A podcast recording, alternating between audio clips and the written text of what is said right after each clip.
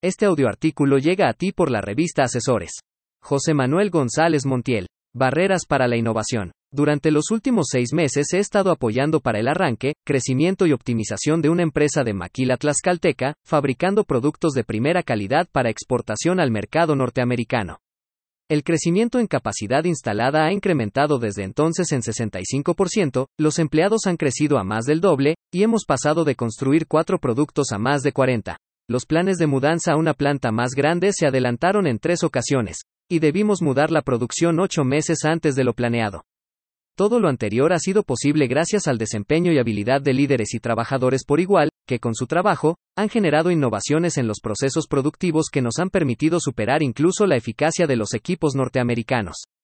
Sin embargo, a lo largo de este periodo ha sido constante la mención de frases como, imposible, no podemos, no hay forma, no se puede, no tenemos a la persona para eso, la gente no está preparada. Así como lo hacemos nos ha funcionado, y muchas otras más que en general tienen un sentido de negativa ante la necesidad de implementar un cambio o mejorar una actividad o proceso. Gran parte del know-how de cómo realizar los productos nos ha llegado directo del cliente, con sus manuales, instrucciones, procedimientos y más documentos que describen y establecen lo que debe hacerse y cómo debe hacerse. Incluidos en estos documentos están los análisis de tiempo de lo que cada uno de los productos requiere para ser construido, y es ahí donde se han logrado cambios significativos por el equipo mexicano en una gran variedad de productos, superando la eficiencia de lo estipulado por el cliente. El aspecto a rescatar es que aunque se han logrado grandes resultados, los líderes de equipo y trabajadores han caído constantemente, al menos en el 80% de los casos, en las que llamo barreras de la innovación, que son negativas o argumentos en contra del cambio. Es por esto por lo que una habilidad que los líderes o jefes de área requieren para este tipo de empresas que inicia un gran proyecto, es provocar que esas barreras no existan, haciendo uso de habilidades conversacionales, el arte de hacer preguntas, liderar de forma efectiva, comunicar asertivamente y otras más, todas ellas enfocadas a que las personas no caigan en alguna de las barreras. Barrera 1. No estamos listos. Si esperamos el momento ideal para poder hacer algo nuevo, nunca llegará. Es cierto que necesitamos preparación del personal, materia prima, instalaciones, equipo, y otros más. Sin embargo, suele ser común que la respuesta de los miembros del equipo ante un reto sea, no estamos listos, ya que se requiere alguna herramienta, mayor preparación, más práctica o algo más.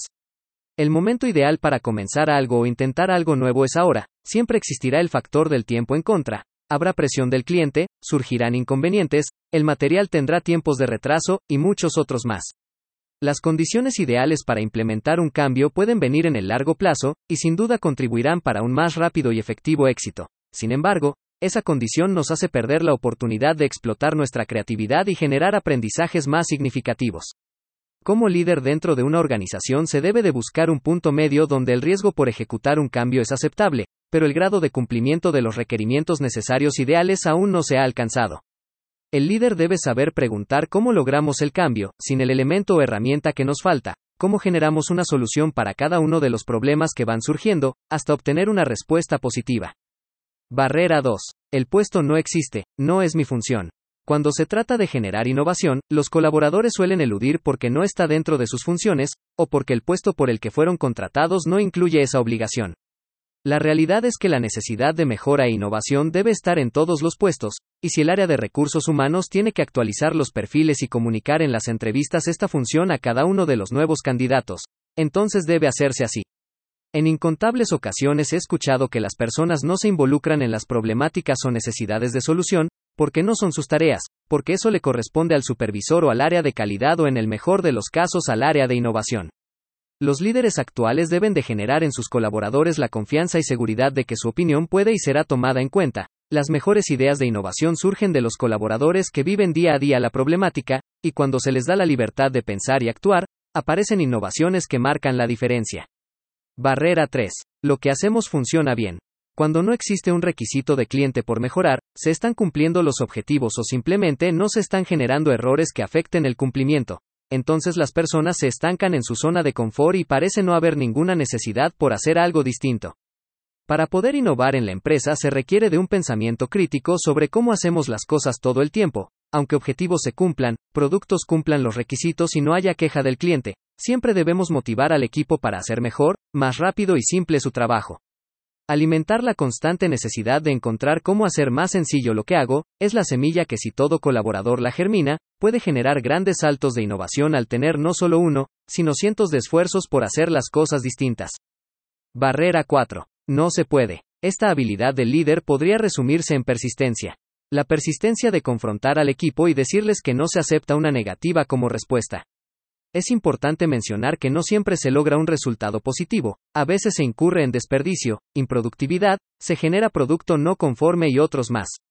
Pero la importancia de aceptar estos posibles errores es que el equipo gana un aprendizaje que de otra forma no habría experimentado, gana confianza por saber que se equivocó, pero hubo apoyo de su jefe, y en el mejor y más común de los casos, al lograr el resultado que parecía imposible, obtienen un nivel de motivación que difícilmente puede adquirirse por otro medio.